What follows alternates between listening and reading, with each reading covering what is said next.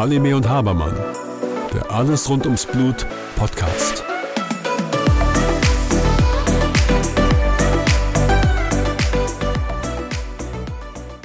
Liebe Susan, vielen Dank für die Einladung zum Mitwirken bei deinem Podcast zu den Meilensteinen der Behandlung der Hämophilie. Und ähm, vielen Dank auch für die spannenden Fragen, die du mir ähm, gestellt hast, ähm, die mich aber auch so ein bisschen in ein Dilemma bringen, weil die Frage, glaube ich, kann man nicht einfach beantworten, sondern man muss da tatsächlich ein bisschen ausholen und auch ein bisschen differenzieren, um welchen Patienten es sich ähm, handelt.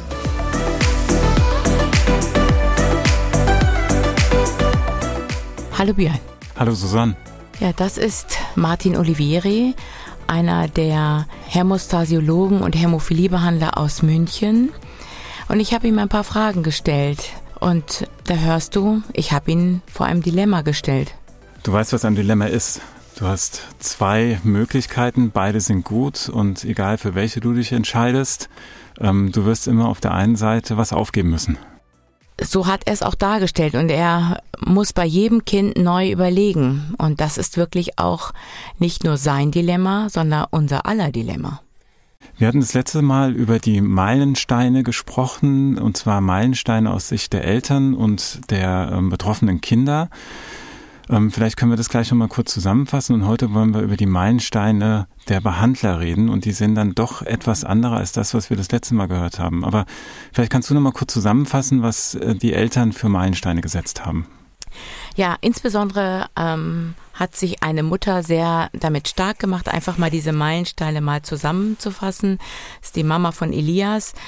Und den ersten Meilenstein hat sie gesetzt, was passiert eigentlich von der Diagnosestellung bis zur ersten Prophylaxe. Für sie war das im Grunde genommen der erste Meilenstein. Der zweite Meilenstein ist, wenn dann mit der Prophylaxe begonnen worden ist, bis man dann letztendlich bis zur 75. Gabe gekommen ist. Warum zu bis zur 75. Gabe? Weil dann das Hemmkörperrisiko deutlich sinkt. Und sie damit auch gesagt hat, das Spritzen gehört zum Leben. Das Spritzen wird in den Alltag hinein integriert und hier wird der Versuch gestartet, naja, wie viel Faktor ist denn noch in meinem Kind noch drin? Wann ist die Gefahr groß, ähm, dass möglicherweise dann eine größere Verletzung auftreten könnte? Wann ist es gut, noch eine zusätzliche Spritze zu geben? Der dritte Meilenstein ist, wenn die erste Spritze von den Eltern selber gesetzt werden kann. Das heißt, das Spritzen erlernen am eigenen Kind. Der vierte Meilenstein, wenn Sie damit dann nach Hause gehen können. Die sogenannte Heim-Selbstbehandlung. Das heißt, das Spritzen in den Alltag hinein zu integrieren, nämlich zu Hause. Und der fünfte große Meilenstein ist, loszulassen und die Verantwortung abzugeben. Das waren nun die Meilensteine der Eltern. Ähm, einige werden wir hier wiederfinden, wenn wir uns auf die Aussagen der Behandler konzentrieren. Und ähm, ich fange vielleicht mal mit dem ersten Meilenstein an, der da genannt wurde, das gesunde Körpergefühl. Das ist ja noch lange bevor die erste Spritze gegeben wird, was der erste Meilenstein bei der einen Mutter war. Genau, das ähm, liegt im Grunde genommen darin, ähm, zu begreifen, wie sich das Kind bewegt, wie sich das Kind ähm, ähm, fühlt und wie die Mutter mit Einklang mit dem Kind im Grunde genommen, ähm, wie die beiden im Zusammenklang sind. Das heißt, zu schauen, bei jeder Bewegung zu schauen, treten da Verletzungen auf, treten da blaue Flecke auf und ähm, welche Bewegung macht dieses Kind? Das heißt, manche Kinder sind sehr früh dabei, ähm, zu robben, sich schnell umzudrehen und genau diese Bewegungsabläufe mit zu begleiten, aber sie auch in die richtige ja in die richtige Spur zu setzen. Wenn man sieht, dass bestimmte Bewegungsabläufe bei dem Kind ähm, zu Verletzungen oder zu vermehrten Verletzungen führen kann, dann brauchen wir hier die Physiotherapie. Und äh, vor allem so ein bisschen den Begriff Verletzung oder auch Blutung aus dem Kopf zu bekommen und Bewegung einfach Normalität werden zu lassen und dem Kind eben dabei zu helfen. Genau, darum geht's letzten Endes. Natürlich werden in, in fast allen Bewegungsabläufen auch kleinere Blauflecke auftreten, aber dann auch die Kinder in die Normalität reinzubringen. Das heißt, dass eben Bewegung gefördert wird und eben nicht sofort das Kind hochzuheben, dass eben keine Bewegung stattfindet. Das ist eins der wichtigsten ähm, ja, Bewegungsabläufe, die wir den Eltern auch mitgeben müssen. Das heißt, Bewegung ist gewünscht. Die Therapie beginnt also vor der ersten Spritze, die Therapie der Hämophilie, eben nicht gegen die Gerinnungsstörung, sondern erstmal für den Körper. Genau, für den Körper, dass eben alles, was das Kind eben an Bewegung tätigt, eben normal empfunden wird. Irgendwann kommt sie dann doch die erste Spritze. Das war auch einer der Meilensteine bei den Eltern gewesen. Ähm, Behandler haben so eine etwas andere Sicht da drauf. Naja, aufgrund ähm, unserer ähm, Vielzahl der Behandlungsmöglichkeiten. Wir haben verschiedenartigste Produkte, die wir einsetzen können für die Behandlung. Da haben wir vom Standard Faktor 8 oder Faktor 9 bis hin zu einem Halbwertzeit verlängerten Produkt, bis hin auch zu einem neuartigen, nämlich einem Produkt, was ähm, eine Antikörpertherapie, was Faktor 8 ähm, darstellt, aber eben kein Faktor 8 da ist. Aber da gibt's eben verschiedenartigste Behandlungsmöglichkeiten. Und da haben wir eben verschiedene Kollegen uns angehört, wie zum Beispiel den ähm, Ralf Knöfler aus Dresden oder aber auch ähm, Carmen Escoriola aus äh, Mörfelden und auch Martin Olivieri aus München gehe davon aus, dass sich die Fragen auf Patienten mit schwerer Hämophilie äh, beziehen und möchte mit der Hämophilie A beginnen. Schwere Hämophilie A, Start der Behandlung sehr frühzeitig im zweiten, dritten Lebensmonat, in dem Fall von mir klar favorisiert die Subkutangabe von Emicizumab, also von Hemlibra, Einstellungsphase über vier Wochen. Danach würde ich klar bevorzugen, aller zwei Wochen die Kinder äh, subkutan zu behandeln. Wenn die peripheren Venenverhältnisse ausreichend sind, das ist in der Regel dann im zweiten Lebensjahr in Richtung Mitte, Ende zweites Lebensjahr so, Beginn einer Immuntoleranz, Induktion mit niedrig dosierten Gerinnungsfaktor 8, der intravenös gegeben werden muss. Niedrig dosiert heißt für mich klar 250 Einheiten. Ich bevorzuge dafür ein plasmatisches Faktor 8 Konzentrat welches wir zunächst einmal pro Woche äh, geben für 30 Expositionstage, anschließend bis zur 50. Exposition Gabe aller zwei Wochen und anschließend dann Intervallverlängerung auf aller vier bis sechs Wochen. In dieser Phase dann auch unbedingt Anlernen der Eltern, damit die in der Lage sind, den Faktor 8 auch intravenös zu spritzen bei entsprechenden äh, Unfällen, äh, Verletzungen, wo ja zusätzlich zum Emitizumab Gerinnungsfaktor 8 erforderlich ist. Wie sieht die Therapie bei der ähm, schweren Hämophilie B aus. Hier haben wir natürlich den Vorteil, dass wir wesentlich länger wirksame Faktor 9 Konzentrate zur Verfügung haben. Und hier beginne ich üblicherweise mit einem Extended Half-Life Faktor 9 Konzentrat alle zwei Wochen und die Applikation wird dann, die Applikationsfrequenz wird dann angepasst an ähm, die Bedürfnisse des Patienten. Und die meisten Patienten sind dann, ich sage jetzt mal im Alter von circa anderthalb Jahren, auf ähm, einmal wöchentliche Gaben eingestellt. Wie war, machen wir es bei uns im Zentrum in München? Das hängt so ein bisschen davon ab, ähm, wann der Patient diagnostiziert wurde. Und ich würde jetzt mal mit zwei Beispielen starten. Der eine Patient ist ein Patient, der bei Geburt bereits ein bekannter Hämophiler ist, weil Mutter Konduktorin. Die Diagnose wird unmittelbar nach der Geburt mit der Faktorbestimmung ähm, gestellt. Und äh, wir sprechen dann natürlich mit den Eltern über die möglichen Therapieoptionen.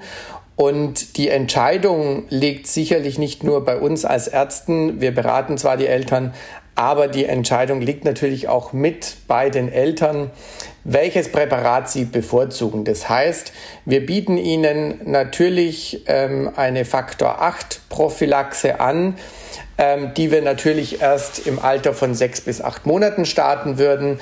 Und wir bieten ihnen auch ähm, eine Antikörpertherapie oder Prophylaxe mit Hemlibra an, ähm, bei der wir natürlich nicht unmittelbar nach der Geburt, sondern wahrscheinlich im Alter von, von drei Monaten, drei bis vier Monaten wahrscheinlich starten würden, auch wenn es bereits ab der Geburt zugelassen ist. Aber die Daten für die Kinder unter drei Monaten sind einfach noch sehr spärlich, sodass ich mich dann nicht momentan trauen würde, das einfach bereits ab der Geburt ähm, zu beginnen. Die zweite Frage stellt sich dann so ein bisschen, mit welchem Präparat, ähm, wenn wir jetzt auf das Faktor 8 Präparat gehen, mit welchem Präparat starten Sie? Und hier sind wir traditionell eher ein rekombinantes Zentrum. Das heißt, wir starten beim Großteil der Patienten tatsächlich mit einem rekombinanten Präparat ähm, und starten auch mit den zugelassenen ähm, Extended Half-Life Präparaten haben damit auch sehr gute Erfahrungen. Und nur wenn es tatsächlich Hinweise auf ein höheres Hemmkörperrisiko gibt oder die Diagnose am Anfang unklar ist, ähm, weil der Patient nachts kommt und wir notfallmäßig substituieren müssen, dann würden wir ein, tatsächlich ein plasmatisches Präparat erstmal bevorzugen und dann aber auch auf ein rekombinantes Präparat umstellen. Es ist nie eine einfache Entscheidung. Ähm, es ist auch nicht so, dass immer das Neueste wirklich das Beste ist. Es ist eine neue Alternative. Genau, es ist eine neue Alternative, die wir gut einsetzen können, die uns auch das ähm, Behandlungsspektrum auch erweitert. Das heißt, wir haben Möglichkeiten, ähm, verschiedene ähm, ähm, Schweregrade, aber auch ähm, Situation auch anders einzuschätzen. Das heißt, wir haben verschiedene Kinder, verschiedene Elternsituationen und auch elterliche Häuslichkeiten anders mit einzubinden. Ähm, Kinder, die eine schwere Wehensituation haben, oder aber auch Kinder, die eine ähm, zusätzliche Autoimmunerkrankung haben, wo wir dann die Möglichkeit haben, eben auf andere Behandlungsmöglichkeiten einzugehen.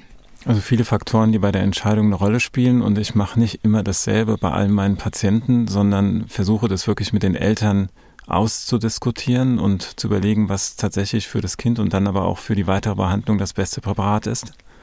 Genau, und zwar individuell und ein Ziel haben, alle Therapiemöglichkeiten ähm, haben einfach vor Augen. Das müssen wir uns immer wieder vor Augen. Wir haben ein Ziel, nämlich die Gelenkgesundheit und den Hemmkörper gegen Faktor 8 oder Faktor 9 zu vermeiden oder zu, ähm, ja, zu verringern.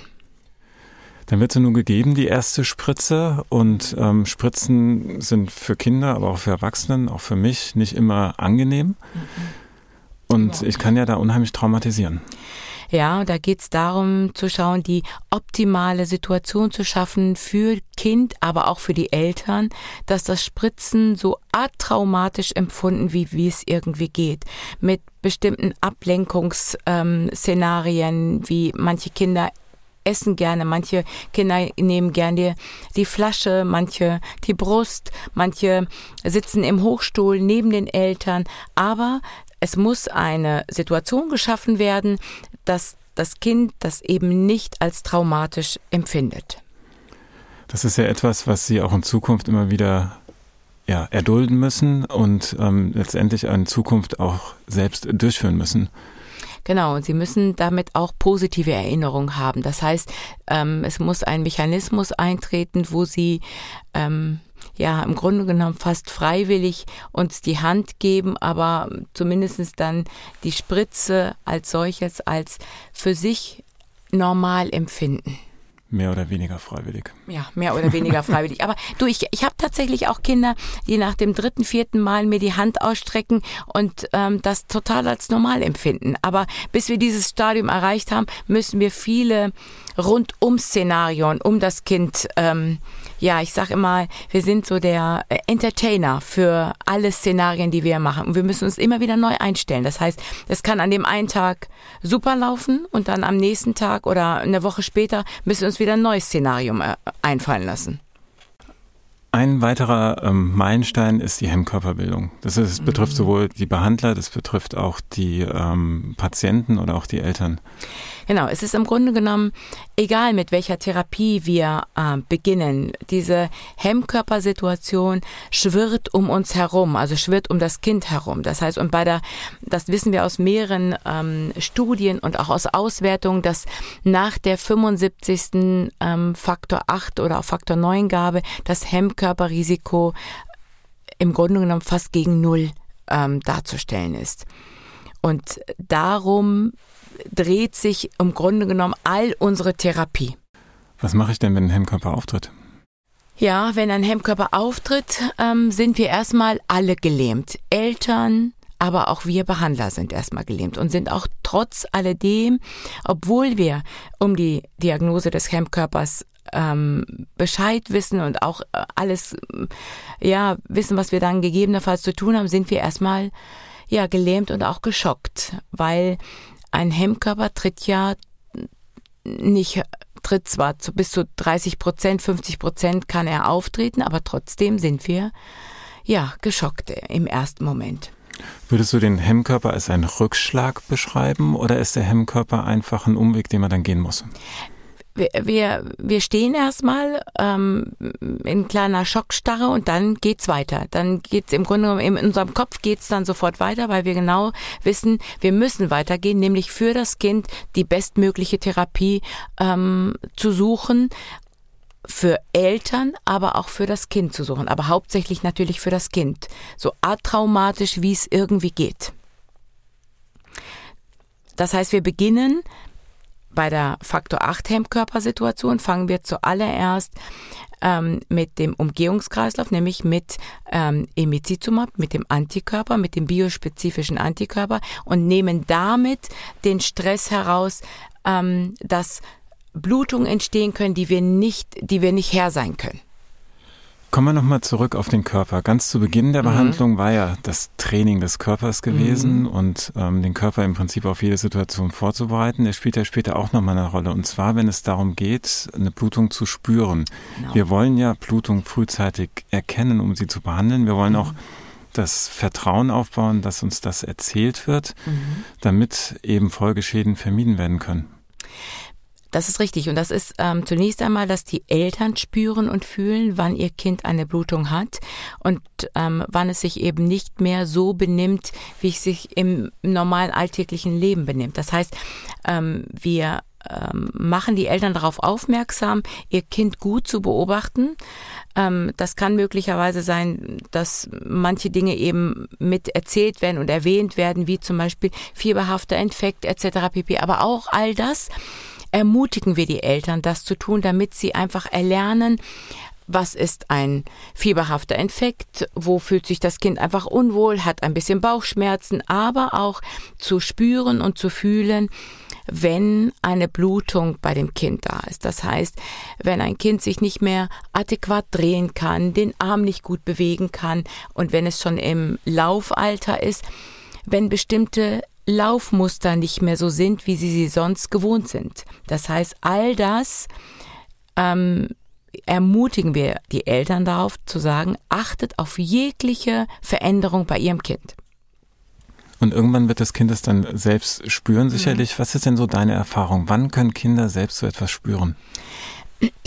Ja, wenn sie die, ähm, wenn sie die ersten Sätze sprechen können. Ich habe, ich kann mich ganz genau an ein Kind erinnern, ähm, Hennes. Hennes ist wirklich einer meiner Paradebeispiele, muss ich dir sagen. Hennes hat am Abend, ähm, konnte nicht gut auftreten und dann haben die Eltern das Kind ähm, eben gespritzt mit einer normalen Faktor 8 Dosis und normalerweise kennt Hennes, dass die gesamte Situation steht am nächsten Morgen auf und kann auftreten. Und das war nicht so am nächsten Morgen. Am nächsten Morgen guckte er die Eltern auf, wollte auftreten, so ganz gewohnt wie immer, und war, das war nicht möglich. Und Hennes guckte die Eltern an und sagte dann ganz spontan, Duisburg, ich muss zur Frau Halimi, zu, also er hat eigentlich im Grunde nur meinen Namen genannt und Duisburg im Nachgang gesagt. Und das war an einem Samstagmorgen. Die Eltern riefen mich an und meinten, Hennes hat ihren Namen und Duisburg genannt. Ich habe gesagt, ja, dann müssen Sie wohl jetzt nach Duisburg kommen. Und so war es auch. Er, ähm, Eltern kamen mit Hennes. Hennes ähm, haben wir auf die Liege gesetzt und dann habe ich mir beide Sprunggelenke angeguckt und ich habe mir natürlich erst das Gesunde angucken wollen. Dann sagte Hennes, nein, das andere.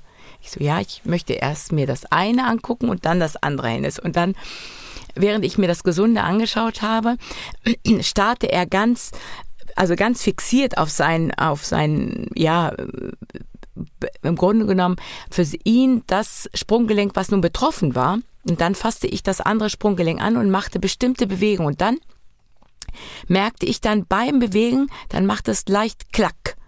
Und dann guckte mich Hennes an und sagte, danke und sprang von der Liege. Und ich guckte ihn an und dachte, huch, dann meinte, und dann lief er den Gang wieder runter. Und ähm, das meine ich damit. Kinder spüren, wenn etwas nicht in Ordnung ist und wenn der Faktor 8 eben nicht gewirkt hat. Das wissen die Kinder. Und das lernen sie sehr, sehr früh. Sie wissen, sie haben eine Blutung oder etwas ist nicht in Ordnung. Faktor 8 wird gegeben oder Faktor 9 wird gegeben. Es wirkt, super. Aber wenn es nicht wirkt, wissen sie, irgendetwas stimmt nicht. Und das haben wir ihnen frühzeitig beigebracht. Dieses Körpergefühl, es ist eine Blutung, der Faktor wirkt, super. Und wenn es nicht wirkt, müssen wir gegebenenfalls unterstützend mit unseren Händen an die Gelenke heran. Ja, sensationell. Und ich ähm, kann es nur unterstützen. Ne? Um so etwas zu spüren, muss man erstmal spüren, wie ein Körper normal funktionieren kann. Genau. Und das funktioniert nur darüber, wenn man sich viel bewegt, wenn man das auch gezeigt bekommt, wie richtige Bewegung geht um sie zu erfahren. Und sehr aktive werden auch sehr früh spüren, wenn das auf einmal nicht mehr funktioniert. Genau. Und, deswegen so früh wie möglich. Dies, ähm, Hennes war ähm, keine zwei Jahre alt. Das war wirklich sensationell. Und trotzdem gehört gerade bei diesen Kindern oftmals nochmal der Besuch beim Arzt dazu, weil es mhm. so ist, dass Kinder Schmerz noch nicht so richtig auf ein Gelenk projizieren können. Die wissen, da passt was nicht, vielleicht mhm. am Bein. Mhm. Ähm, aus der Orthopädie kennen wir das, Hüftgelenksschmerzen von Kindern sind eher selten. Die Kinder haben ganz oft Knieschmerzen. Es gehört immer dazu, die Hüfte mit zu untersuchen. Ja. Und so ist es letztendlich auch. Die Kinder haben Schmerzen am Bein und ich muss dann das komplette Bein untersuchen, um herauszubekommen, wo das Problem ist. Genau so ist das auch. Aber ähm, interessanterweise ist, wie Kinder dann doch in der Lage sind, doch sehr ja und auch punktuell sehr genau ähm, beschreiben können, wo sie die Schmerzen haben. Das habe ich nochmal bei Kindern mit einer Hämophilie nochmal anders empfunden, muss ich dir sagen, die punktuell dir mitteilen können, wo der Schmerz lokalisiert ist. Ich hatte ein anderes Beispiel. Ähm, die waren irgendwie freizeitmäßig unterwegs. Der kleine Jay. Und er sagte seiner Mutter, Mama, ich habe irgendwas komisches Gefühl am Sprunggelenk. Die Mutter untersuchte das Sprunggelenk am Abend und sagte, da ist nix, Jay. Er sagte, hm, aber es fühlt sich komisch an und lokalisierte ihr auch ganz klar den Punkt, wo es weh tut oder wo es komisch war. Naja, Eltern haben dann gesagt, gut, ich sehe nichts, ich ist auch kein nichts überwärmt oder sonst irgendwas, ging schlafen und am nächsten Morgen war eine Beule. Und genau an dem Punkt, wo Jay es lokalisiert hat.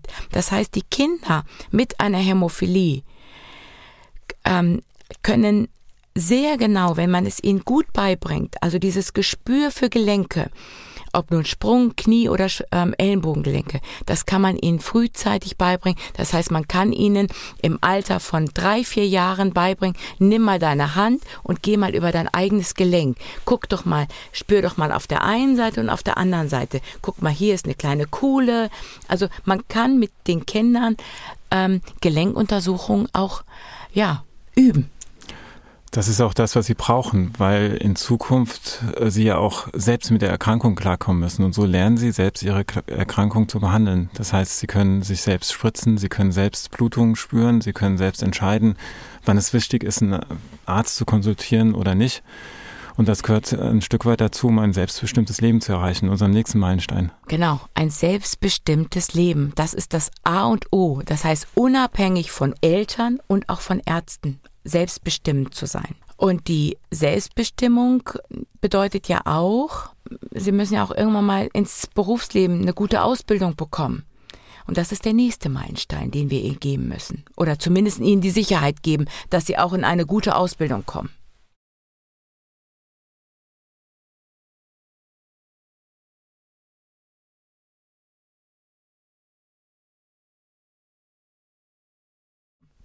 Ich glaube, da haben wir den alten Zeiten einiges voraus. Wenn man sich mit älteren Patienten unterhält, mhm. dann hört man immer wieder die Geschichten. Ich hatte dann eine Blutung, durfte sechs Wochen nicht in die Schule gehen. Ja. Im schlimmsten Fall wurde das Bein noch in Gips gelegt und die hatten einfach extrem viel Fehlzeiten in der Schule, was mhm. zum einen sozial sich negativ ausgewirkt hat, zum anderen natürlich auch auf die Ausbildung negativ ausgewirkt hat, was einem dann wiederum einen schlechteren Einstieg ins Erwachsenenalter gibt.